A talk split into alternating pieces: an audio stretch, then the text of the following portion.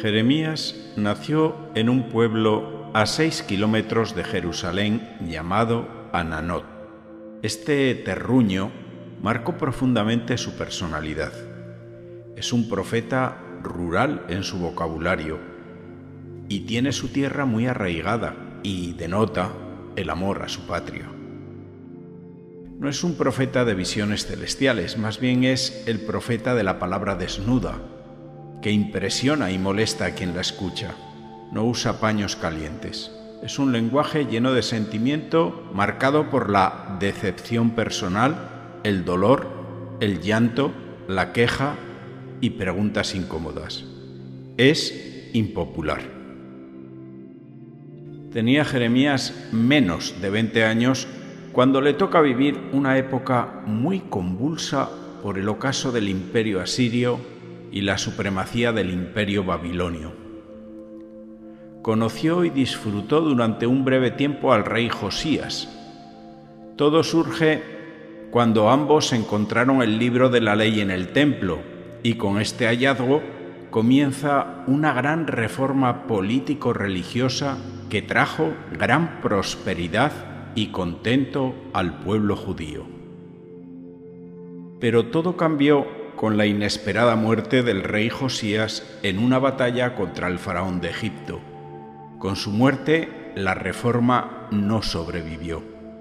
Y la posterior invasión de Babilonia trae la imposición de la idolatría y el destierro del pueblo hebreo. La mayoría a Babilonia y otros como Jeremías a Egipto. En estos años vertiginosos, Jeremías espera ser escuchado para defender la soberanía de Dios. Pero no fue así, y todo el mundo se puso en contra. Entonces el Señor puso en sus labios el anuncio de un castigo. Jeremías está desconcertado, pues él sabe que Dios lo eligió para ser profeta desde el seno materno, pero se pregunta, ¿Para qué hizo esto? Nadie me hace caso, sino al contrario, hacen todo al revés de lo que digo. Jeremías presiente la tragedia y anuncia con certeza lo que está a punto de pasar. Esto se parece mucho a estos tiempos que nos tocan vivir ahora, donde la Iglesia, que tiene función profética en esta sociedad, dice una cosa y nadie la escucha y la hacen al revés. Parece que el progreso es justo hacer todo lo contrario que defiende nuestra fe. Ante este panorama, Jeremías no desmaya. Sabe que Dios ha hecho en él una muralla de bronce y todos esos poderes malignos no podrán contra él. Dentro de él hay como fuego ardiente que no puede apagar. Es signo de la elección que Dios ha hecho con él y no puede callar está por encima de sus fuerzas. Descubre que es más valiente que prudente, pero a pesar de todo, está convencido de que hace lo que tiene que hacer. Sería más cómodo callar o mirar a otro lado, pero no puede. Mira a su pueblo y se llena de tristeza y dolor. Esa sociedad parece haber declarado a Dios enemigo y se ha vuelto a los ídolos, a la vanidad y a todo tipo de vicios y perversiones. Jeremías, con el corazón destrozado y en una soledad insultante, anuncia el desastre que viene encima, pero a cambio solo recibe amenazas.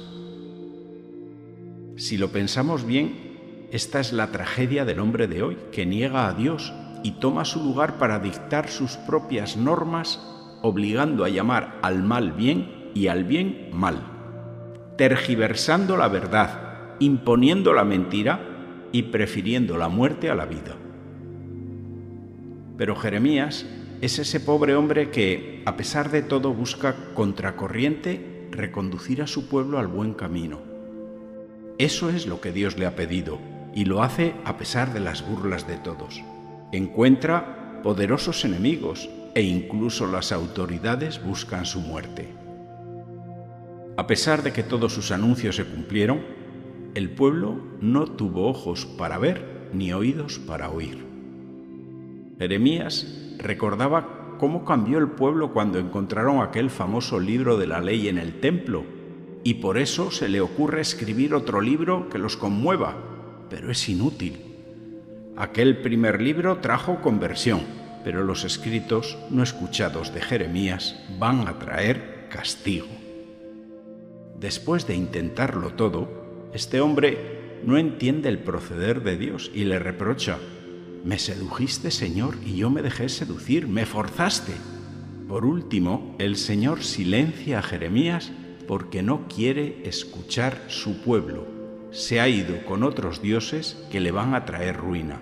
Y Jeremías se queda solo con su lamento.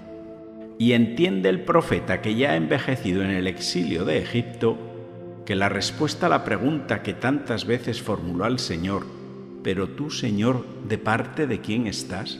Y el Señor le dice, yo estoy contigo. Toda su vida es palabra que Dios tiene para momentos difíciles, para los hombres que ama. Por eso dice el propio Jeremías que tenía fuego en sus entrañas, que intentaba sofocar y no podía. Ese fuego es la pasión del amor entre Dios, el profeta y su pueblo. En el fracaso de su predicación y de las penurias de su vida, Jeremías quiso abandonar su misión, pero Dios nunca lo permitió. Y al final entenderá que ese fuego devorador ha sido su luz y su canto, y lo será más allá de su generación. El Evangelio nos recuerda cómo Pedro no quiere que Jesús entre en el tiempo de pasión y sufrimiento. Y Jesús le responde, Ponte detrás de mí, Satanás, piensas como los hombres, no como Dios. Y si alguno quiere seguirme, que se niegue a sí mismo, tome su cruz y me siga. Este es el camino de Jeremías, el tuyo y el mío. Todos vamos a conocer el sufrimiento. Jesús ha compartido con nosotros todo excepto el pecado.